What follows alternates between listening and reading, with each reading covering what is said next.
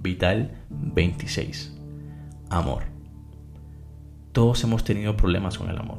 Unos problemas han sido pequeños y otros muy fuertes y traumáticos. Pero ¿por qué seguimos buscando el amor?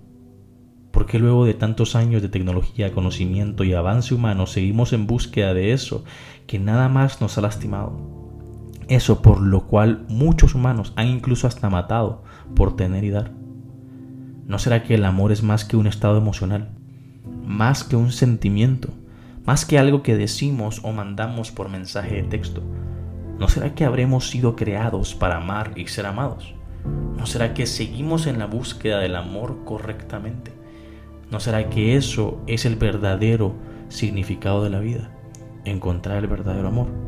¿O no será el que nos creó a cada uno de nosotros? No solamente es una mente maestra, sino que es muchísimo más amor de lo que creemos.